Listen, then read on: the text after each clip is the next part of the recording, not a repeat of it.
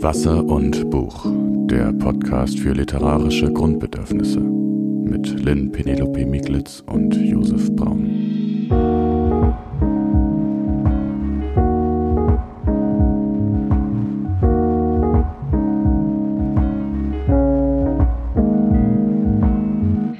Ja, hallo Josef, herzlich willkommen wieder hier zu unserer neuen Folge bei Wasser und Buch. Ich freue mich, dass du da bist. Josef Braun ist Redakteur für das Ressort Familie beim Stadtmagazin Kreuzer. Und wenn er nicht gerade Podcast-Folgen mit mir aufnimmt, dann studiert er literarisches Schreiben am Deutschen Literaturinstitut Leipzig.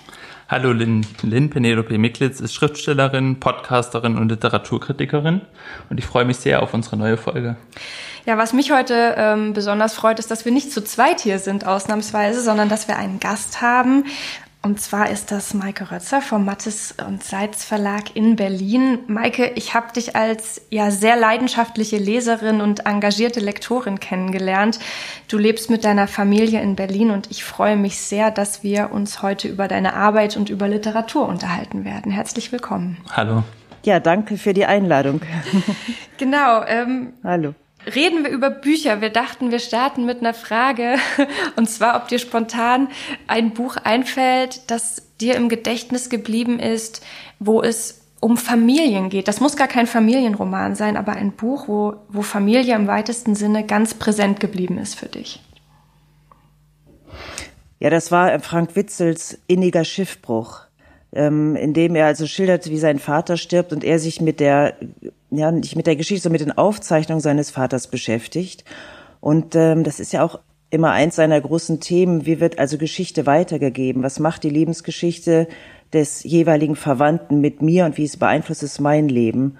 Und das war für mich wirklich, hatte viel mit Familie zu tun und hat mich auch selbst viel reflektieren lassen, wie Dinge eigentlich weitergegeben werden durch ein bestimmtes Verhalten oder durch bestimmte Sätze, die man noch hört und noch im Sinn hat oder nach Glaubenssätzen, nach denen man sich richtet, die einem aber gar nicht mehr bewusst sind, woher sie kommen. Mhm.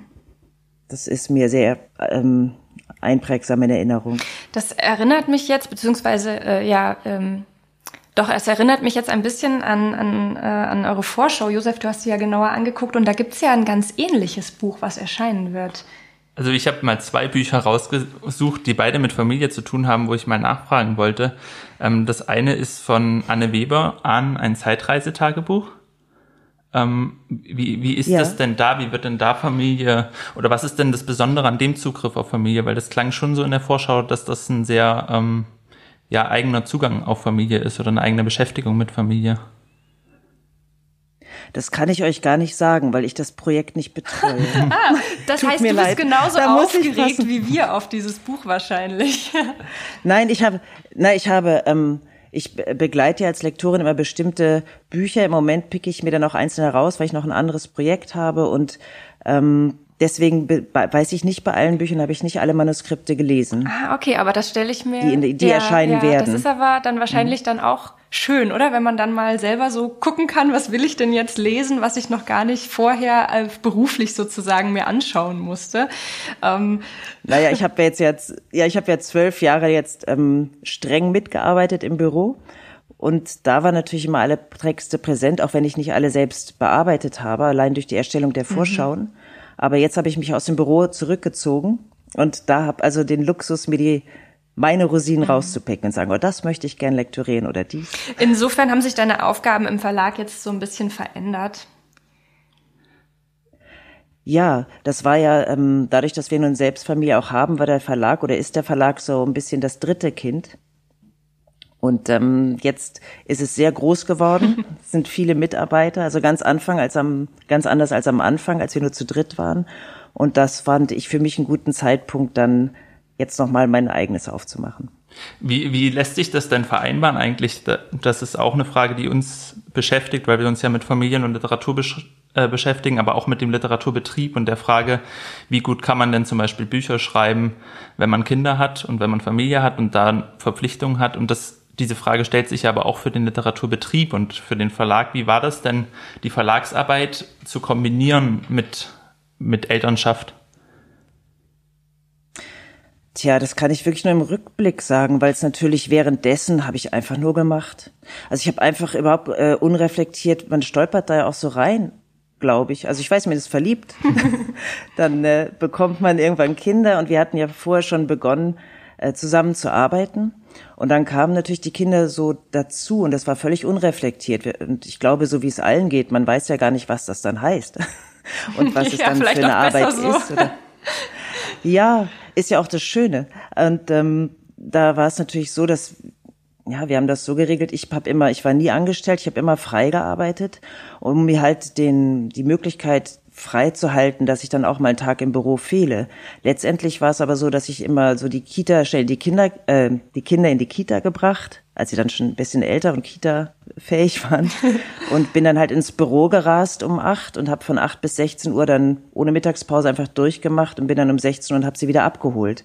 Das änderte sich dann natürlich mit der Grundschule. Also das ist jetzt vielleicht zu kleinteilig und zu konkret, aber ähm, ich habe da irgendwie nie nie wirklich drüber nachgedacht und war im Rückblick, glaube ich, total überanstrengend. Ja, ja. Muss ich so sehen. Also, ähm, weil dann gab es ja auch immer so die Verlockung, es gibt Mutter-Kind-Kuren und sowas. Da dachte ich mir sowas, das mache ich doch nicht. Der Verlag muss doch laufen, ich muss doch hier arbeiten. Also ich habe das gar nie für mich in Betracht gezogen und denke im Rückblick so, ach, hättest du mal, eigentlich wäre das auch ganz gut gewesen, einmal durchzuschnaufen. Ja. Aber da, ich finde, wenn man so drin steckt, dann geht das ja auch irgendwie alles. Das stimmt, es läuft irgendwie immer weiter. Ja. Wie, sah, wie sah denn die Arbeit im Verlag dann aus, die du da zu tun hattest sozusagen oder die ihr als Paar auch zu tun hattet zu der Zeit? Mm, ja, wir hatten ja ganz, das hat sich natürlich verändert. Also in, am Anfang haben wir sozusagen alle alles gemacht. Ähm, und ich habe ja hinterher immer, je mehr Leute es gab, die dann halt auch Aufgaben übernommen haben, dann mussten wir nicht mehr das Sommerfest organisieren oder die Lesereise. Der, der Verlag ist ja so gewachsen, dass in dem Moment, wo es dann mehr Erfolg gab, wurden dann plötzlich mehr Lesereisen waren zu organisieren. Das konnten wir dann neben der Pressearbeit gar nicht mehr hinkriegen. Andreas hat ja auch noch selbst die Bücher alle gesetzt und äh, die Umschläge selbst gemacht. Und je mehr Leute es wurden, je ausdifferenzierter, umso mehr konnte man sich ja auch die eigenen ähm, Aufgaben äh, schälten sich mehr heraus, so dass er wirklich die ganze Zeit das Programm gemacht hat, die ähm, die Autorin getroffen, die ach, die, die die die ganzen es hat ja auch viel Verwaltung, die ganzen Bilanzen gemacht und die Texte überprüft, die Manuskripte überprüft, die äh, Mitarbeiter auch ähm, ja eingestellt. Also er hat ja ein ganz anderes Aufgabenfeld als Geschäftsführer, als ich jetzt, die dann die Rosine hatte, mich rein um die Texte zu kümmern. Mhm. Ja, okay. Das hatte ich mir dann rausgepickt. Insofern hat sich's verändert. Die letzten Jahre saß ich wirklich da und durfte nur lektorieren, was ich herrlich fand.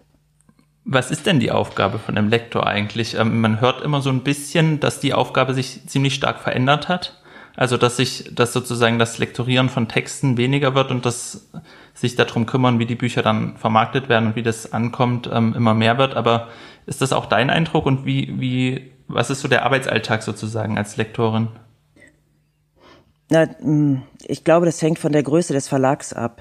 Also ähm, ich hatte mal war eingeladen zu einer Lektorenkonferenz und da habe ich schon gesehen, dass die Lektorinnen, die Kolleginnen und Kollegen haben ganz andere Aufgaben je nach Größe des Verlags. Okay. Also ich muss mich nicht um die Warengruppen kümmern, ich muss nicht irgendwie sagen, für welche spezifische Lesergruppe ich das Buch gut finde. Ich muss auch nicht Akquise betreiben.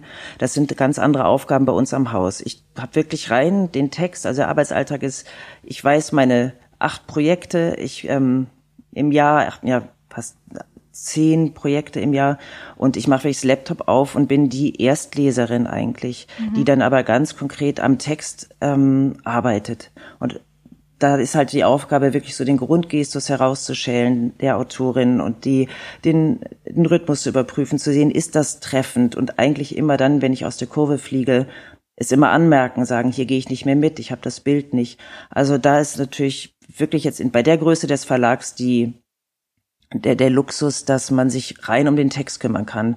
Dann ist natürlich noch die Aufgabe, die Vorschautexte zu ähm, schreiben, die ganze Datenbank damit zu füllen, die, die Texte rechts und links mit zu begleiten und natürlich auch die Autorinnen und Autoren zu begleiten. Mhm. So ist das bei uns. Also ja schon Hauptaugenmerk auf Lektorat. Dass das immer weniger mit Textarbeit zustand, ist bei uns nicht der Fall. Ja. Das ist doch wunderschön zu hören. Das stimmt ich meine, das ist sehr beruhigend, wenn man sonst immer so gehört hat, ja, und das Lesen mache ich dann abends irgendwann in meiner Freizeit noch. Ähm, wie ergibt naja, sich es kommen ja auch ja. viele Autorinnen mit, äh, die schon einen äh, Erstleserin oder einen Erstleser mitbringen. Mhm. Also viele äh, schicken jetzt nicht das Manuskript ganz roh hin, sondern haben schon mal jemanden das lesen lassen. Und ähm, aber dennoch gehen wir jedes Buch sehr, sehr gründlich durch. Und, und heißt das, wenn du jetzt Projekte aussuchst, das sind dann Autoren, Autorinnen, die du auch schon kennst, oder wählst du die noch äh, selber aus? Nein, das ist natürlich dann auch, jetzt ist über die Jahre natürlich auch sind da Beziehungen entstanden, bei der man mit, miteinander eine Arbeitsform gefunden hat. Also ich erinnere noch zum Beispiel jetzt, weil ich äh, Frank Witze betreuen darf, dass er bei der, bei dem ersten riesig dicken Buch hatte ich alles auf Papier ausgedruckt und mit Bleistift angemerkt. Mhm. Dann beim zweiten Lauf habe ich dann angefangen mit Word zu arbeiten, natürlich im Korrekturmodus. Wir machen eigentlich gar nichts mehr auf Papier, nur noch die Fahnenkorrektur. Und ähm, da verändert sich das natürlich so, weil so jeder Eingriff ja immer rot markiert ist. Das ist zwar ganz banal, aber für den Autor oder für die Autorin wirkt das dann auch oft wie so ein Rotstift. Ah, ja. Und die Bereitschaft, dann etwas anzunehmen, ist nach meiner, hm, nach meinem Empfinden war das erstmal sehr viel geringer. Jetzt sind alle schon daran gewöhnt, das ist rot markiert, äh, da schreibt die Lektorin einfach ein. Das ist schon was anderes, als wenn ich so mit Bleistift an den Rand ähm, notiere, weil ja der Eingriff viel stärker wirkt, obwohl es derselbe Vorschlag ist. Mhm. Und da hat sich natürlich, jetzt haben wir auch so eine Art und Weise der Kommunikation, dass ich sehr viel direkter sagen kann, ich muss mich nicht mehr rantasten, ich muss nicht vorsichtig sein mit meinen Bemerkungen, weil ähm, er zum Beispiel genau weiß, das ist niemals irgendwie krit krittelnd gemeint, sondern ich will einfach, dass der Text so gut ist, wie er nur sein kann. Mhm. Und das, das ist natürlich eine Vertrauensbasis, die geschaffen werden muss, erstmal am Anfang. Das ist äh, spannend. Weil, ja, entschuldige. Erzähl gerne weiter. Entschuldigung, weil, weil ich ja als Lektorin gar keine, da steht mein Name nicht drauf. Das ist, ich bin praktisch im Zeichen des Verlags drin. Also ich habe da gar kein Interesse, da irgendwie ähm, irgendwie etwas zu gewinnen oder so. Ich möchte nur, dass es richtig gut wird. Also Lektorat wirklich im Dienste des, des Buches selbst, ja. Ähm, ja, schon, weil ich hatte es ja nicht gelernt und dann habe ich irgendwann äh, Raimund Fellinger gefragt, habe gesagt, sag mal, kann ich einfach mal, das ist ja, es gibt ja keine Ausbildung dafür hm. und eigentlich ist es ja wirklich nur ein ganz genaues Lesen und ein sehr ähm, präzises Erstlesen. Und da habe ich mich einfach dann neben ihn gesetzt. Er hat mir das dann angeboten und habe einfach war einfach nur dabei und habe geguckt, wie lektoriert er, was tut er da, was macht er da mit dem Text. Und das hat, ich glaube, durch diese, es waren so ein paar Stunden und ich habe da ganz viel begriffen, also mit welcher Vorsicht und mit welcher Präzision er vorging. Und bestimmt hat sich doch dann im Laufe dieser ganzen Jahre auch so eine ganz spezifische Art und Weise des Lektorierens entwickelt, ähm, ich stelle mir das zumindest so vor, dass man, gerade weil es keine allgemeingültige Ausbildung gibt, man immer auch eine ganz eigene Perspektive mitbringt. Ähm, also sicherlich werden Sachen ähnlich sein bei allen, aber gibt es da was, was dir ganz besonders wichtig ist, wo du einfach merkst, da habe ich verstärkten Blick drauf oder das ist jetzt einfach meine Art und Weise, mit Texten umzugehen? Das kann ich gar nicht sagen. Ich, ähm, was ich natürlich merke, dass ich immer mehr den, die Autorin und den Autor durch den Text hindurch lese. Also ich bin irgendwie sehr, ich spüre sehr schnell, wenn zum Beispiel, wenn eine Wendung äh, der Autorin selbst so gut gefällt. Das ist, also ich, ich spüre äh, durch, durch den Text durch, wo irgendwie den inneren Vorgang, glaube ich, der Schriftstellerinnen und Schriftsteller. Mhm. Behaupte ich jetzt. Ich weiß es nicht, aber es ist so eine Art von Erfahrung, dass ich sage, ach, guck mal, hier ist da etwas, ähm, nochmal eine Pirouette gedreht, die nicht nötig ist, oder da ist irgendwie eine Abschweifung. Das ist so, ich glaube, da wird man immer sensibler. Ah ja. Und, aber im positiven hm. Sinne, weil man möchte ja den anderen herausschälen. Hm. Und, hm. und vielleicht ähm, passt das jetzt gerade an der Stelle ganz gut, weil uns auch so ein bisschen interessiert, du arbeitest mit ganz vielen verschiedenen Menschen zusammen, ganz vielen verschiedenen Autorinnen und Autoren. Merkst du da bei der Zusammenarbeit einen Unterschied, ähm, wenn du mit äh, ja in Familien eingebundenen AutorInnen arbeitest oder äh, ja wirklich freiheitlichen, äh, ungebundenen AutorInnen oder äh, schlägt sich das dann in der Zusammenarbeit gar nicht nieder? Da muss ich überlegen. Unter dem Aspekt habe ich das natürlich noch nie betrachtet. Also äh, ganz konkret kann ich sagen, die E-Mails kommen dann auch mal nachts, weil tagsüber ja, keine Zeit war bei Familien. Gut. Ja. So ganz konkret. Und natürlich ist es ähm, bei den, es ist halt, ja, ich glaube, weniger Zeit und weniger strenge Aufmerksamkeit darauf. Also es ist eine, ähm, weiß, ich weiß gar nicht wie, also bei den bei denjenigen mit Familie ist durch dieses Alltagstovabo auch äh, trotz aller Genauigkeit ist es dann aber auch weniger hm, jetzt ist ein böses Wort, aber weniger verkniffen jetzt in den, da fehlt noch ein Komma und so muss es sein. Also mm. dieses, so, ich, also dieser, dieses, ähm, der Wunsch, der berechtigte Wunsch, das alles unter Kontrolle zu haben, der scheint mir durch die Überforderung bei Familien etwas äh, geringer zu sein. Oh, das ist aber eine, eine, eine Einschätzung, die ich jetzt sehr spannend finde, weil ich das so noch nie betrachtet habe, aber mich sofort zumindest damit ähm, also ich kann mich sofort damit äh, identifizieren, mit diesem Gedanken, äh, ja, vielleicht auch wirklich dieses, diese Erfahrung von, die Kontrolle ist sowieso weg in allen Bereichen des Lebens, weil ein Kind ja oft das alles komplett aus durcheinander wirbelt, auch wenn man an sich eine organisierte Person ist. Aber ja, dass man auch irgendwie kompromissbereiter ist vielleicht oder mehr Work in Progress irgendwie akzeptieren kann ich weiß nicht, ob man das so allgemein machen kann. Es hängt natürlich immer noch von der Persönlichkeit ab, aber diese Erfahrung, ähm, das Kind loszulassen und jemand anderen zu übergeben, das kann man vielleicht mit dem Text vergleichen. Also jemand anderen wirklich den, Te den Text auch anzuvertrauen und zu sagen, ich vertraue dir, du wirst es gut machen, wenn du ihn betreust. Mhm.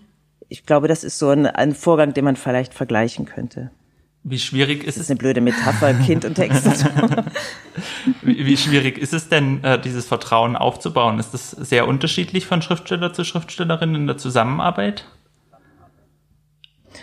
Ja, natürlich, weil das so verschiedene Persönlichkeiten sind. Aber ich denke mal, wenn beide gute Arbeit leisten, dann ist das Vertrauen einfach dadurch da, dass ähm, beide genau sind und konkret. Und dann ist eigentlich das Vertrauen da, also nur über die Arbeit. Ob man sich da jetzt als versteht oder nicht, es ist ja eine intime Arbeit, mhm. Mm, weil man so beim Text des anderen ist und damit auch bei der Person. Aber dadurch ist eigentlich immer ein Vertrauen da. Also ich habe immer die Erfahrung gemacht, wenn die Autorin, der Autor sieht, die hat sich wirklich genauer damit beschäftigt, ähm, dann ist das vielleicht nicht jeder Vorschlag willkommen und auch nicht alles wird angenommen oder auch Gegenwehr. Das ist ja auch äh, von mir ja auch gewollt. Aber ähm, es ist dann doch ein Vertrauen da. Sie hat sich ernsthaft damit beschäftigt, ist jetzt nicht schlampig mal drüber gegangen. Mhm. Wie lange dauert denn so ein Lektoratsprozess in etwa bei dir? Das hängt vom Text ab. Das hängt wirklich vom Text ab. Also da ähm, mein beliebtes, unterschätztes Porträt in den Naturkunden ist ein ganz kleines Format mit 160 Seiten höchstens. Mhm. Und die machen immens viel Arbeit. Mhm. Also das ist, ähm, deswegen sage ich immer das unterschätzte Format. Also unabhängig davon, dass wir noch die Bildrechte einholen müssen und die Bilder bestimmen und die Bildunterschriften. Aber allein der Text selbst, weil die Form so straff ist, ist das unheimlich aufwendig. Und da könnte ich jetzt gar nicht sagen, ach, ich schaffe immer 20 Seiten am Tag oder so. Weil ähm, das, da, da gibt's gar keine Messlatte. Bei einem, bei einer tollen Übersetzung, wo es dann nur eine Übersetzungskorrektur ist, kann ich einfach so ähm, ja, lässig durchlesen und plötzlich äh, hackel ich aber einen Tag lang an zwei Seiten rum. Ja, zwei ist jetzt übertrieben. aber.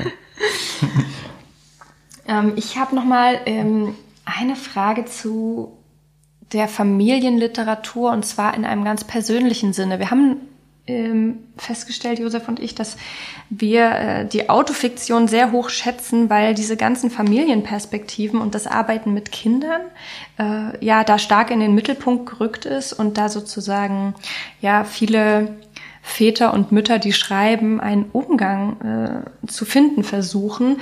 Ähm, Gibt es da eigentlich Vergleichbares, das dich ähm, geprägt hat, auch wenn du sagst, dass du im Nachhinein denkst, du hättest gern öfter mal ein Päuschen gemacht.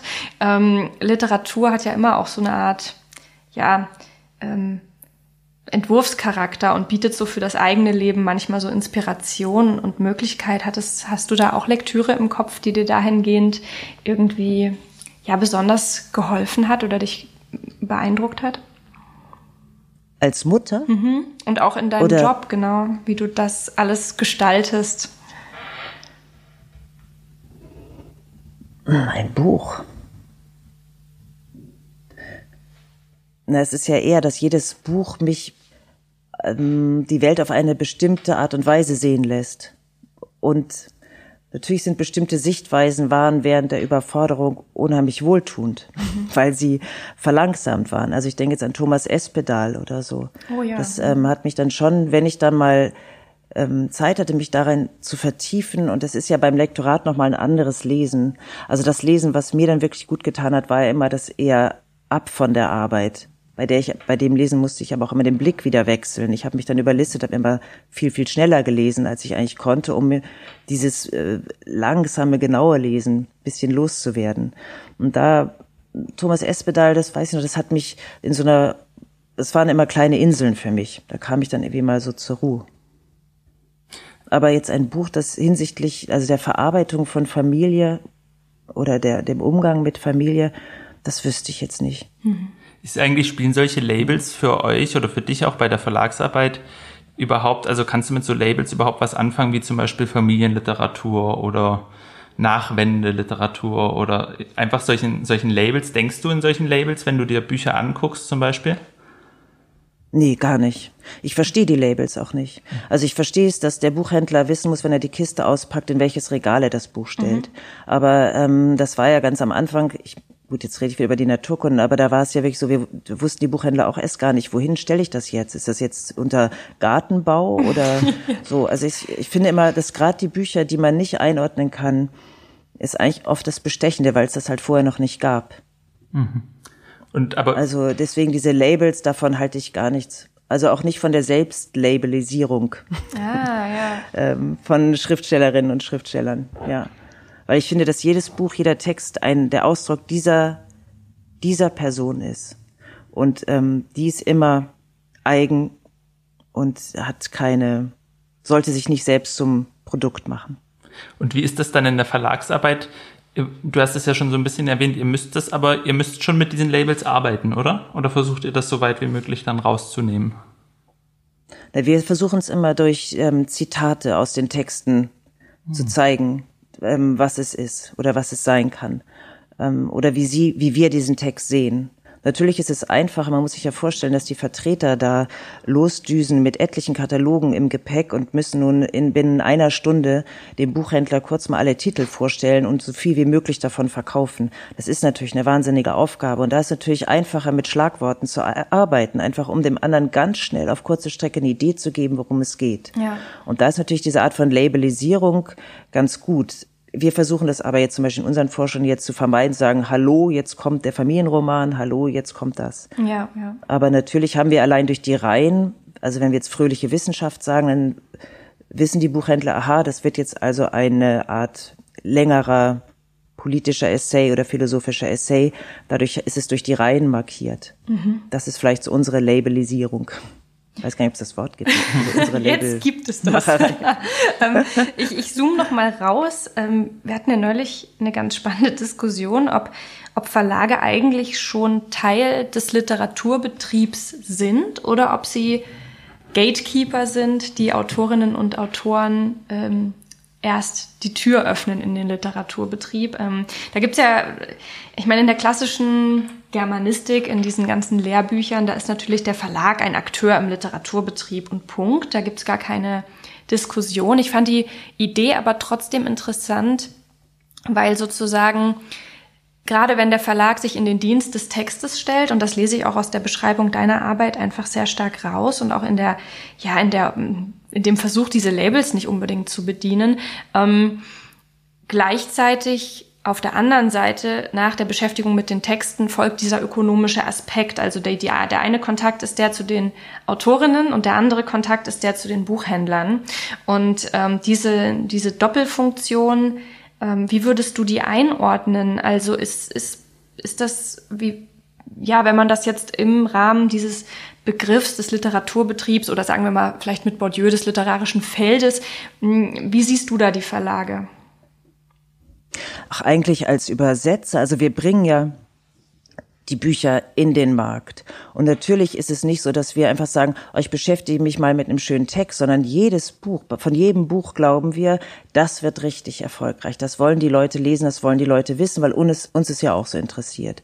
Und es ist ja ein Wirtschaftsunternehmen. Also man muss ja sehen, es ist ein Kult, es ist ja auf der Schnittstelle, es ist ein kulturelles Unternehmen. Also wir, wir machen Kultur, indem wir die Texte an die Leserinnen bringen.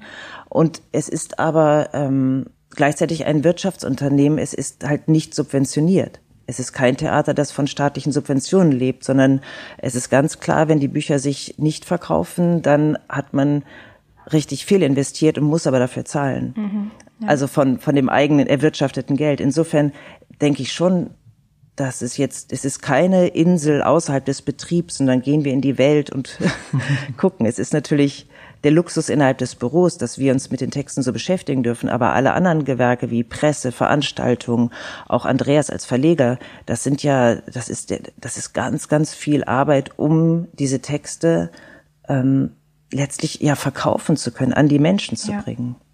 Und ähm, und deswegen ist bei jedem Buch auch immer natürlich die Hoffnung, dass es sich sehr oft verkauft. Oder man weiß schon bei einem, ah, das wird sich nicht oft verkaufen, aber wir können es mit einem anders gut verkauften Buch dann ähm, finanzieren. Ja.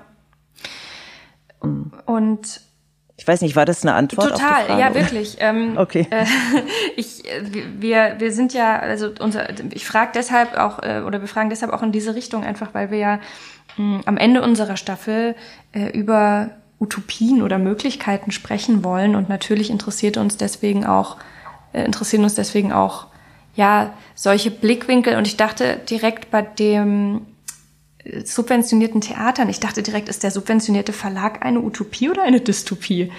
Ist das etwas, was, was wünschenswert wäre, weil äh, du zum Beispiel dann hättest äh, mit besserem Gewissen eine Pause machen können? Also das wirkt jetzt sich dann vielleicht auch aus auf die Arbeitsbedingungen oder siehst du da gar keinen Zusammenhang? Naja, das ist ja die alte Frage. Also Kafka war äh, in der Versicherung und hat daneben geschrieben und es gibt äh, Schriftsteller, es gibt ja eine breite Förderlandschaft für Schriftsteller. Es gibt äh, diese tollen Programme mit Stadtschreiber, es gibt Stipendien. Also da gibt's ja allerlei, die einem den Freiraum schaffen, um dann auch schreiben zu können. Ähm, ja, ich weiß nicht, ich glaube, wenn wir subventioniert werden, das bringt natürlich, es gibt ja Förderung im Sinne von Übersetzungsförderung. Also mhm. Übersetzungen werden gefördert, also das kommt auch dem Verlag zugute. Ja, das stimmt. Und dann hat ja ähm, Monika Grütters den Verlagspreis ins Leben gerufen, was uns auch geholfen hat, dass der Verlag über einen Preis dann ähm, Geld bekommen hat. Und sonst ist natürlich auch dieser Druck, ähm, dass der ganze Verlag daran hängt, ob sich die Bücher verkaufen oder nicht, auch ein produktiver Druck. Mhm. Also er ist sowohl der Stress, der dabei ist, aber auch irgendwie dieser produktive Druck zu sagen, komm, das versuchen wir jetzt und wir versuchen trotzdem äh, jetzt nicht ähm, auf eine andere Schiene zu gehen von Sachen, von denen man weiß, dass sie sich sehr gut verkaufen würden. Ja, ja. Wir haben uns auch ein bisschen gefragt, ähm, weil gerade Mattes und Salz ist ja auch sehr bekannt und ich glaube auch sehr groß geworden dadurch, dass ähm, durch das Programm einfach, ne, durch, die, durch die Art von Titeln, die da zusammenspielen. Und ähm, da haben wir uns gefragt, wie ergeben sich eigentlich so Verlagsprogramme? Wählt man da auch nach Themen aus? Wählt man da nach, ich meine, jetzt wahrscheinlich auch viel nach Autoren und Autorinnen, die, die sowieso schon dabei sind, aber vielleicht auch gerade so in den Anfängen. Ähm, ja, wie, wie entsteht sowas eigentlich? Wie entsteht so ein Verlagsprogramm? Also durch ähm, Interesse des Verlegers. Mhm. Das ist ähm, gerade am Anfang war es ja so eine suchende Tastbewegung. Wir versuchen mal einen Krimi Tyburn oder wir versuchen mal das, dann lief das nicht, dann war so. Und dann kam ja Schalamow, was eine ganz große Wegmarke für uns war, zu sagen, wir wagen das einfach, wir machen die Werkausgabe, wir machen den ganzen Schalamow. Und das war ja ähm, dann durch diese fantastische Übersetzung der Herausgabe, äh, die Herausgeberin Franziska Thun-Hunstein, und halt Gabriele Leupold, die haben so fantastische Arbeit geleistet, dass das ja dann wirklich für uns ein Markstein war und sagen, auch wenn alle sagen, ach, was willst du denn jetzt mit Gulag? So, das wird sich nicht verkaufen. Aber es war dann wirklich, ähm, wie gesagt, ein Markstein. Und diese Texte kommen dann auch durch Autorinnen Empfehlungen. Mhm. Ähm, Andreas liest sehr genau die Fußnoten zum Beispiel. Bei jedem Sachbuch oder so, wenn ihn ein Thema wirklich interessiert, dann guckt er immer, was hat denn der Autor da gelesen, was hat die Autorin, womit hat die sich beschäftigt. Und so kommt er auch manchmal auf Dinge. Und natürlich durch viel Gespräche, viel Zuhören, viel ähm, auch mit anderen Verlagen sprechen also auch ausländischen Verlagen vielen, um einfach zu gucken, was, was interessiert die, wo stehen die, was ist da gerade los, welche Themen stehen da an. Das ist eigentlich ständig eine, eine sehr schöne Suchbewegung, aber es ist letztendlich, das Programm macht wirklich er. Mhm. Deswegen ist das sehr personengebunden. Und ist es dein Eindruck, dass das, also, dass das bei den Verlagen generell so ist eigentlich? Also wenn du mit Kollegen und Kolleginnen sprichst sozusagen oder in andere Verlage mal reingucken kannst? Na, das hängt von immer von der Größe ab. Mhm. Also das kann ja jetzt, ähm, gut, wir machen jetzt viele Bücher, das sind ja fast 100 im Jahr. Es ist natürlich irgendwie wie so ein kleines Schiffchen, das immer überladen ist, aber dafür ist es, dadurch ist es aber auch wendig. Sobald aber sehr viel mehr Mitarbeiter da sind, ist es natürlich auch ein Dampfer. Es ist sehr viel träger, dann so einen Betrieb zu führen. Und da braucht man natürlich dann, ähm, da haben zum Beispiel dann die Lektorinnen die Aufgabe, diese Texte wirklich auszusuchen und dem Verleger vorzustellen. Das hängt, glaube ich, wirklich von der Größe des Betriebs ab. Wie viele Lektoren habt ihr? Da, aber wir haben ein paar freie und fest sind jetzt vier da. Mhm. Vier oder fünf. Mhm. Aber wir geben auch viele Sachen raus, dass man sagt, also wir haben zum Beispiel einen immer für die französische Literatur, mit der auch die eine Übersetzerin gut und gerne zusammenarbeitet. Also da wird auch viel dann mh, ausgelagert sozusagen, fremd vergeben. Ich war ganz baff. Wir hatten ähm, in unserer Genie-Folge, in der ersten Folge gesprochen über Raymond Carver, richtig? Und mhm. ähm, die Arbeit mhm. seines Lektors. Und äh, ich, ähm, ja, das war nochmal. Sehr berühmt berüchtigt. Genau, und das war auch nochmal sehr ähm, wichtig zu sehen, auch was man da reinstecken kann und was das für Auswirkungen für einen Text haben kann. Wie es ist ja, du hattest es vorhin erwähnt, der, man steht als Lektorin gar nicht vorne auf dem Cover. Die Übersetzung steht ja jetzt auch erst ja, oder nur bei manchen Verlagen mit drauf. Das ist auch eine neuere Entwicklung, ähm, dass man das transparenter ähm, oder offensichtlicher betont. Du meintest zwar, du möchtest da gar nichts mit, äh, also du, du willst dir da nicht irgendwie selber irgendwas ähm, erarbeiten für dich, sondern du machst dein Lektorat für den Text. Würdest du trotzdem, äh, denkst du, es würde was verändern am Bild, ähm, wie Bücher entstehen, wenn, wenn der Lektor, die Lektorin auf dem Cover stehen würde? Ja, das hängt sicher davon ab, ob man Freilektorin ist oder ähm, in einem Verlag angestellt, weil ich sehe das immer noch als Dienstleistung des Verlags, das mhm. Lektorat, was ich da mache. Und deswegen sehe ich mich auch da in dem Tierchen von Mattes und Seitz. Ja. Und, ähm, aber wenn wir jetzt freie Lektorate haben, dann ähm, werden die Lektoren und Lektorinnen auch immer hinten im Impressum erwähnt. Das ist dann so ähnlich eigentlich übernommen aus den Kunstkatalogen, wo ja jeder, der mitgewirkt hat an diesem Projekt, erwähnt wird. Jetzt, ähm, und das ist davon übernommen. Mhm. Ich weiß nicht, ob es für den, für die Leserinnen und Leser, ob es da unbedingt wichtig ist, wer da noch auf dem Cover steht und wie, wie erheblich das ist eigentlich für die Lektüre wer da alles noch mitgearbeitet hat, weil dann müsste man auch den Umschlag gestalten. Also die sind ja bei uns alle im Impressum. Ja, ja. Ja, wir Und hatten ich finde, das, das hm. ich, aber ich will da jetzt nicht für alle sprechen. Also es ist so meine, hm, ich weiß, dass da sicherlich auch den Wunsch gibt, vorne mit drauf zu stehen. Ich denke halt, da müssten dann alle draufstehen. Hm, ja, da muss man nicht ein Cover machen. Da steht dann der Verleger drauf und die Pressefrau ja. und der ja. und der, der die, ähm, ja, weil das ist die ganze, der ganze Apparat. Das ist ja der ganze Apparat ist ähm, zwingend notwendig, um das Buch voranzubringen. Absolut. Und da gehörten dann alle hin und ich ähm, fühle mich halt eher als Teil dieses Apparats, mhm. der das. Ich finde das sehr, sehr schön, dass du das gerade mal so bildlich auch äh, übersetzt hast. Also der Gedanke, dass ein Cover am Ende voller Namen wäre, ist natürlich jetzt erstmal für das Buch vielleicht dann ähm, oder für das für das Lesevergnügen jetzt nicht nicht nicht wichtig, aber ich finde es schon toll, dass auch mal dass mal ganz klar wird, ähm, weil gerade außerhalb der Branche, glaube ich, ist für viele immer noch so dieses, ja, du sitzt halt zu Hause und schreibst dein Buch und dann irgendwann erscheint das halt. Und dass das aber irgendwie ja, aber finde, keine Magie ist, sondern dass da ganz viel Arbeit drin steckt, auch von ganz vielen anderen Leuten, dass, dass das mal so betont wird, finde ich persönlich ganz schön. Dann fühlt man sich gleich auch als Schreibender nicht mehr so alleine hinterm Schreibtisch. alleine. Naja, aber das müsste man dann ja bei jedem Produkt machen. Da musst du auf jedem Staubsauger alle mit erwähnen.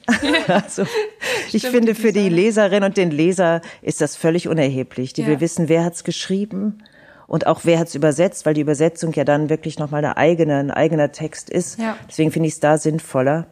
Und ich glaube, das ist ja entscheidend für die Leserinnen, den Leser.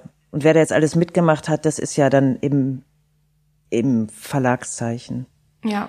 Also ich ja, natürlich. Das ist auch, äh, das ist auch wichtig, dass man glaube, das sich bringt bewusst nicht. macht, dass hinter diesem Verlag eben so viele Personen stecken und auch gut zu wissen, ähm, dass es da so eine, oder zumindest jetzt, wenn wir über Mattes und Seid sprechen, dass es da so eine, ähm, dass da so viele Menschen mitwirken, die sich ganz konkret am Text orientieren, also dass vom Text immer die Arbeit ausgeht. Ähm, es gibt ja doch einfach auch gerade je nach Größe des Verlags einfach andere Beispiele, wo dann vielleicht ökonomische Überlegungen auch insofern im Vordergrund stehen, als dass sie die Arbeit am Text in den Hintergrund rücken lassen. Aber ja, das ist jetzt nur eine Vermutung. Ich ja, das ist aber sozusagen, das, da, da holt man sich auch selbst, also das ist ja dann so Kernpunkt der Arbeit, indem wir sagen, okay, wir legen das Augenmerk darauf, dann mhm. ist das ja auch, nur, nur so können wir auch die Qualität irgendwie sichern. Ne, das ja. das wäre fatal, wenn wir schöne Cover haben und wir haben genug Tippfehler drin, die noch drinstehen. Leider, aber. Ich würde mal gerne noch eine Frage stellen, die, glaube ich, viele bei uns hier beschäftigt. Wir studieren ja am Literaturinstitut und auch dadurch kennen, kennen wir natürlich, glaube ich, beide sehr viele Leute, die auch noch nicht veröffentlicht haben. Ähm, und es gibt ja immer so dieses, die unveröffentlichten, äh, die unverlangt eingesandten Manuskripte. Da haben ja die meisten Verlage auch auf ihrer Website äh, so einen Hinweis, bitte sehen Sie von Nachfragen ab und so. Ähm, wie ist das denn bei euch, wenn ihr jetzt wirklich so, du hattest es ja schon erzählt, so über die Themen, aber ich denke über Fußnoten zum Beispiel, aber da denke ich, da sind die Leute ja wahrscheinlich auch irgendwo schon mal publiziert. Ähm, ja, klar. So. Genau, wie ist das denn bei euch bei Debüts? Also entdeckt ihr Leute wirklich über solche Manuskripte oder landen die bei euch wirklich? Also habt ihr dafür einfach gar keine Zeit? Also wir geben uns Mühe, die alle durchzugehen. Da mhm. ist auch jemand, der dann erstmal so auch vorsortiert. Da fällt natürlich dann manches auch durch, durch die Maschen, was vielleicht äh, einen anderen oder eine andere sehr interessiert hätte. Das ist neben der Produktion der Bücher eine absolute Überforderung. Mhm. Einfach wegen der hohen Anzahl. Das ist sozusagen, ähm, aber es werden alle gelesen und es wird sich mit allen beschäftigt. Aber das, da fällt natürlich einiges dann manchmal durch die Maschen wir sind durch die, auf die Debüts sind wir eigentlich oft durch Empfehlungen gekommen. Mhm. Also durch ähm, Autorinnen, Autoren von uns, die lehren irgendwo und sagen, du, ich habe da ein Schreibwerkstatt gegeben, da war eine, die war ganz toll, guck's dir mal an. Also so kommen auch einige Sachen zu uns. Eigentlich immer die Menschen, die, die empfehlen und oder ich habe auf dem Open Mic jemanden gesehen oder so. Mhm. Du hattest ja schon ein bisschen erwähnt, dass, dass sich dein Arbeitsalltag jetzt so ein bisschen verändert hat ähm, und du dir beim Lektorat auch jetzt einfach ein paar Projekte raussuchst und die dann betreust. Wie sieht denn dein Arbeitsalltag heute aus? Also heutzutage sozusagen. Heute? nicht, nicht nur heute, heute konkret. Ne, der unterscheidet sich eigentlich, da ich am Laptop arbeite, nicht jetzt sehr von dem Alltag im Büro, außer dass ich das halt dann hier alleine mache. Aber ich ähm, ja, ich klappe das Laptop auf, knöpfe mir den Text vor und gehe Wort für Wort, Satz für Satz durch, mache meine Anmerkungen und bin dann halt in enger Korrespondenz mit dem Autor oder der Autorin. Mhm. Ich wüsste da jetzt keinen Unterschied. Ach so, nee, ich dachte, vielleicht sind ja noch neue Sachen, die du machst, hinzugekommen sozusagen, weil du machst ja zum Beispiel auch noch den Podcast mit den Naturkunden, ne? Also neue Arbeitsbereiche so. neben dem Lektorat, meinte ich. Ach so, ja, das, ja, ich habe ja, ähm, na, das ist vielleicht zu, zu meiner Biografie. Ich komme ja vom Schauspiel. Ich habe an der Otto Falkenberg Schule gelernt und habe ähm, dann auch gespielt an Theatern, dann im Fernsehen und als ich dann zum Verlag kam, es war eigentlich der Vorgang, dass ähm, Andreas mich über Lesungen kennengelernt hatte. Also ich habe dann immer die Lesungen gemacht für die ausländischen, die der deutschen Übersetzung der fremdsprachigen Texte und ähm, ihm also er meinte, dass er das, diesen Zugriff auf den Text, der von mir natürlich nicht analytisch von oben ist, sondern also ich betrachte den Text nicht, sondern gehe immer von innen raus. Also ich behandle eigentlich jeden Text so, als wenn ich ihn bei einer Lesung jetzt vortragen müsste und denke, das verstehe ich nicht, ich kann den Gedanken nicht nachvollziehen. Mhm.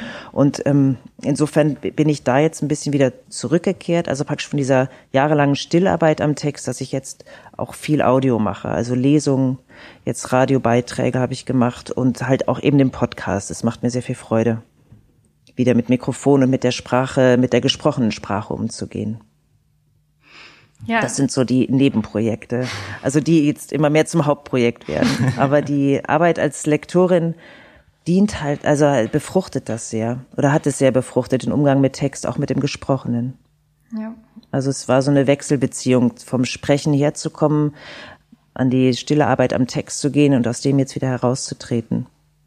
Ich würde gern gleich nochmal biografisch bleiben, wenn das geht, weil mich das interessieren würde. Ähm, wie bist du eigentlich, wie war denn dein Verhältnis zur Literatur? Also bevor du sozusagen Lektorin wurdest und dann beim Verlag sowieso viel mit Büchern zu tun hattest, aber was, war, was haben Bücher dir davor bedeutet und was war vielleicht so die Sozialisation büchermäßig? Also ich habe irre viel gelesen. Ich glaube, wir alle, die sich mit Literatur beschäftigen. Ich habe als Kind wahnsinnig viel gelesen, als Schülerin viel gelesen, auf der Schauspielschule viel gelesen und auch da natürlich mich mit den Texten beschäftigt. Und auch hinterher, wenn ich Rollen hatte, mir immer Sekundärliteratur aus dem Feld geholt. Also ich habe dann, wenn ich, was ich hatten wir ein, ähm, ein Stück über Tschernobyl, dann habe ich mir ganz viele Bücher über Tschernobyl geholt, einfach um mich so ein bisschen zu unterfüttern, wie so ein Eisberg. Und hinter auf der Bühne ragt nur noch die Spitze raus. Aber das habe ich so, insofern komme ich wirklich vom Lesen, Lesen, Lesen her. Mhm. Mhm. Und, und gab es da dann hatte ich so eine ich hatte noch so eine äh, biografische Marke, weil mir dann mal die nachts die Wohnung abbrannte. Oh. Und alle Bücher verschmorten. wow. ähm, die flogen dann am Tag danach oder zwei Tage später, als die Feuerwehr dann rein konnte, ähm, also nachdem die versiegelt war, darf dann später, äh, wurden die Aufräumarbeiten damit begonnen. Da flogen halt all meine Bücher in Container. Und das habe ich eigentlich nie verknust, weil der äh, Heimat war für mich immer, wenn ich die Bücher irgendwo in der Stadt aufgestellt hatte, in einer neuen Wohnung war ich dann zu Hause. Und letztendlich habe ich ähm, von der Biografie her nie wieder eine Bibliothek aufgebaut. Also ich habe da den roten Faden nicht mehr aufnehmen können. Das ist und deswegen ja war ich dann ganz froh. Ich dachte, ich gut, ich muss nie wieder Bücherkisten schleppen, aber dann ähm, heiratete ich Andreas und jetzt habe ich eigentlich nur noch Bücherkisten Bücher um mich herum. Ah, das ist, ah, das ist zur Biografie der da Bücher. Da ist ja etwas passiert, was ja so meine persönliche, äh, also, also immer wenn, ich weiß nicht, ist das vielleicht ein Tick von mir oder machen das andere Leute auch, aber ich denke ganz oft, wenn es jetzt brennt, was nehme ich mit? Und ich habe da wirklich keine Probleme, äh, meine Prioritäten klar zu machen. Aber ich weiß nicht, wie ich dieses Bücherregal aus, aus der Wohnung kriege, weil das auch auf der Liste steht. Und ich habe schon immer so überlegt, da steht am Fenster, Fenster auf, Bücher rauswerfen, einfach rausschmeißen auf die Straße. Aber Na, dann gebe ich, dann gebe ich dir den Tipp, mach jetzt schon einen kleinen Rucksack fertig, weil das ist dann so schnell die Flammen, dass man gar ja, nichts mitnimmt. Das stimmt. Also, es hatte neulich ein Haus bei am uns besten, gebrannt, aber zum Glück nicht bei uns in der Wohnung. Aber wir mussten dann auch, wir wurden evakuiert aus Sicherheitsgründen. Und ich war nicht zu Hause, aber ähm, na, es ist jetzt halt die Frage, das E-Book hat ja bislang noch nicht gesiegt sozusagen. Also die ähm, bei uns, wir verkaufen auch alles als E-Book, mhm. aber das sind jetzt nicht so horrende Verkäufe. Die Leute kaufen eher Bücher. Jetzt ist aber natürlich durch den Krieg und auch durch die durch das Verschicken, also durch die Papierfabriken haben ja einfach umgestellt auf ähm, Verpackungspappen. Dadurch ist für uns das Papier wahnsinnig teuer geworden. Und es mhm. ist schon interessant, wie sich das jetzt entwickelt. Also ähm, wie viel noch auf Papier gedruckt wird, ob es mehr Book on Demand gibt, dass man nur noch das Papier verbraucht, was wirklich gebraucht wird. Ja. Also ob es weiterhin so sein kann, dass man die Lager, so bei uns ist ja Prolet, das ist ja das riesige Lager mit den Büchern. Hm. Also wie sich das eigentlich entwickelt, ist ähm, interessant, wird jetzt ab, abzuwarten sein. Weil ich dachte jetzt nur bei wegen des Brandes, dass du natürlich einfach, wenn du ein E-Book hättest, packst du das halt. Ja, ja, genau, genau, ja. Ja, ich beschränke mich schon immer. Ich denke mir immer, ähm, ich habe da so ein, äh, ich, ich denke immer, es gibt Bücher, die bleiben, aber es bleiben nicht alle. Und ich gehe mein Bücherregal auch regelmäßig durch und merke schon, eins reicht jetzt wirklich langsam nicht mehr. Aber es wäre so meine Idealvorstellung, dass man so dieses eine Bücherregal hat, was so alles enthält. Aber ja, naja, es ist. Das Buchregal ist ja im Grunde genommen ist es das externe Gedächtnis. Absolut und. Und die Bücher, die dann weg sind, ähm, sind dann halt auch oft vergessen. Mhm. Wir hatten gerade so ein bisschen schon äh, aktuelle Entwicklungen angerissen. Ich habe mich jetzt auch gefragt, wieso deine Perspektive ähm, ist auf diese ganze, auf diesen ganzen, auf dieses ganze Albtraum-Szenario von wegen, es wird einfach nicht mehr gelesen werden bald. Ähm, kannst du das? Ach, das ist Quatsch. Oder? Ach, ich, das, ich glaube, das wurde schon immer gesagt Ja. und das wird immer gesagt und das ist immer so ein Katastrophenkitzel. Ich glaube, das ist Quatsch. Ich weiß nicht, also meine Kinder lesen ganz viel und die haben jetzt auch nicht aufgehört äh, zu lesen, obwohl sie ein Tablet bekommen haben von der Schule. Ich glaube, dieses Lesen, das bleibt. Das wird dann natürlich, sobald das Handy da ist, weniger erstmal bei den Jugendlichen, aber ich denke, sie kehren dahin wieder zurück. Es gibt jetzt natürlich gerade so in den Schulen jetzt hier, äh, unsere wechseln gerade. Da gibt es eine Schule, die macht ausschließlich auf Tablet. Also sie haben gar keine Bücher mehr. Ähm, da weiß ich nicht, was mit denen dann passiert, weil sie natürlich diese Gewohnheit, eine andere Lesegewohnheit haben. Und das muss man mal beobachten. Aber das, ähm, egal in welcher Form, ich denke, es wird immer gelesen werden. Vielleicht wird jetzt auch momentan ist ja so, ah, die Leute hören mehr, aber es wird dennoch immer gelesen werden. Als Corona anfing, der erste Lockdown, haben die Menschen sehr viele Bücher gekauft. Ja. Und, und haben alle sich eingedeckt mit Büchern und gelesen. Da waren wir ganz erstaunt. Es waren plötzlich viele, viele Verkäufe. Jetzt eher seit Kriegsbeginn ist ein großer Einbruch, weil ich glaube, die Menschen eher sparen vielleicht momentan. Und da ist Buch halt dann immer noch ein Luxusgut, Ja. zumal die Bücher teurer werden. Aber seit Kriegsbeginn ist ähm, eindeutig zu sehen, dass die Menschen weniger Bücher kaufen. Das ist natürlich auch ähm, eine spannende Entwicklung, gerade wenn man daran denkt, dass ich kann es jetzt nicht konkret machen, aber es gab ja immer schon die Überlegung, dass auch das Lesen von Büchern einfach ähm, als Kulturgut auch gesellschaftlich gesellschaftliche Normen prägt, Zusammenhalt fördern kann und wenn Kriege es ja verunmöglichen, dass Literatur gelesen wird, dann sind wahrscheinlich Na, nicht für Unmöglichen. Ich glaube, dass sie, ähm, ich weiß nicht, die Menschen sind halt voll mit den ganzen Informationen und es wird schwieriger, sich abzulenken, weil der Krieg so präsent ist, glaube ich. Zum einen. Und zum anderen ist es wirklich so, man kauft halt dann jetzt nicht mehr gerade beim Bioladen, sondern geht wieder zum Aldi, um zu sparen, weil keiner weiß, wie sich das entwickelt und der Sprit wird teurer und die ganzen Lebenshaltungskosten. Und da fällt halt ein Buch eigentlich wie ein, ja, wie ein Ökomarkt vielleicht darunter, dass man sagt, das verkneife ich mir jetzt erstmal. ja Ich glaube, es von diesen zwei Seiten sind so meine Vermutungen, warum das jetzt so ist. Ich glaube, Lynn, wir können Richtung Abschlussfrage gehen, oder? Wir Richtung ja- Abschlussfrage die Jetzt habe ich Angst. Die interessiert mich aber auch, weil, ähm, möchtest du sie stellen? Du darfst gerne. Oh ja, weil wir haben ja jetzt viel darüber geredet, dass dieses beim Lektorieren du dich sehr ausführlich mit den Texten beschäftigst. Und ich glaube, mich würde einfach mal interessieren oder uns würde einfach interessieren, ähm, welche Bücher aus eurem Programm kannst du denn empfehlen? Was kommt denn jetzt so? An was arbeitest du vielleicht, auf was man sich freuen kann? Wo man vielleicht doch sagen sollte, okay, Krieg, Inflation, egal, da gehe ich jetzt hin, das hole ich mir, das ist interessant, spannend. Also die Bücher jetzt in den Vorschauen, die gibt's ja noch nicht. Insofern kann ich da nur sagen, dann guckt euch bitte auf der Webseite die Vorschau an und scrollt da durch. Da kann ich immer jedes empfehlen. Sonst wär's ja nicht da. so. Und jetzt in der letzten Zeit, also ich war jetzt ähm, hellauf begeistert von Yoga von Emmanuel Carrère. Ja. Finde ich ein ganz außergewöhnliches Buch. Das kann ich wirklich sehr ans Herz legen. Was macht es für dich so spannend? Ach, und ähm, natürlich nächstes Jahr von Belarus jetzt. Die hat ja das Tagebuch aus Kiew geschrieben und das verlegen wir jetzt. Das war so eine Reihe, weil wir vorher schon sie verlegt haben. Ja, Jetzt fallen mir natürlich ganz viele ein, aber guckt mal auf die Webseite, auf die Vorschau. Das lohnt sich auf jeden Fall. Ne? Ja, haben wir auch schon gemacht. Durchaus schon öfters. Okay, ähm, dann, liebe Maike, vielen Dank, dass du dir die Zeit genommen hast. Wir wissen das wirklich sehr zu schätzen, auch aus der Perspektive der Familie, die im Hintergrund immer sitzt und an die Tür klopft und irgendwas will.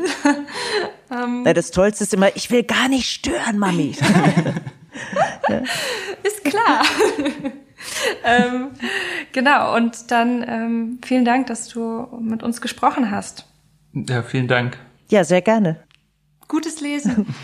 Tschüss. Ja, Dito. Tschüss.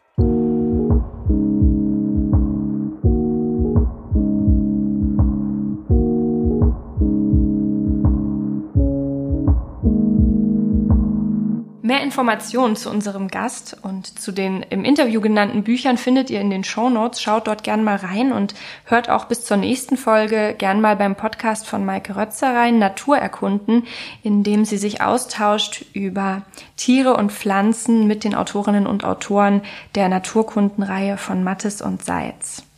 Und sag mal, Josef, hast du vielleicht wieder einen Filmtipp für uns, damit die Zeit nicht so lang wird bis zum nächsten Mal? Aber natürlich, diesmal würde ich gerne einen Film empfehlen, der erst auf Niederländisch gedreht wurde, mit sehr, sehr wenig Mitteln und dann nochmal von Hollywood neu aufgegriffen wurde. Und zwar der Film heißt einfach ganz schlicht Interview. Ähm, und ich würde, glaube ich, die amerikanische Version empfehlen, die, Holländ äh, die holländische, ja, die ist äh, sehr rudimentär wen das interessiert, der kann das sich natürlich gerne auch angucken. Aber das, äh, die amerikanische ist von dem Schauspieler Steve Buscemi, der da zusammen mit Sienna Miller auch die Hauptrolle spielt. Und es geht um einen Reporter, der eine Schauspielerin interviewen muss, nachdem er Mist gebaut hat in seinem Job als Politikkorrespondent. Und der sich einfach so meilenweit über dieser Schauspielerin sieht und über allem, was die jeweils beschäftigen könnte, dass er mit einer unfassbaren Arroganz in diese Begegnung geht was ihm nicht so gut bekommt, kann man sagen. Ähm, und ja, der Film ist unbedingt empfehlenswert und greift nicht so viele Literaturthemen auf diesmal, aber greift er vielleicht insofern Literatur auf, als eben sehr viel über die Dialoge, eigentlich fast alles über die Dialoge geschieht in diesem Film und ähm, das ja dann durchaus Anknüpfungspunkte zum Theater hat und zu Literaturverfilmung auch oder Literatur, wie sie zum Beispiel Jasmina Reza schreibt, wo sehr, sehr viel einfach über Dialoge geredet wird und sonst gar nicht so viel passiert. Ja, das wäre mein Filmtipp und wir freuen uns sehr, wenn ihr uns nächste Woche wieder einschaltet. Das tun wir. Bis nächste Woche. Mach's gut, Josef. Ciao.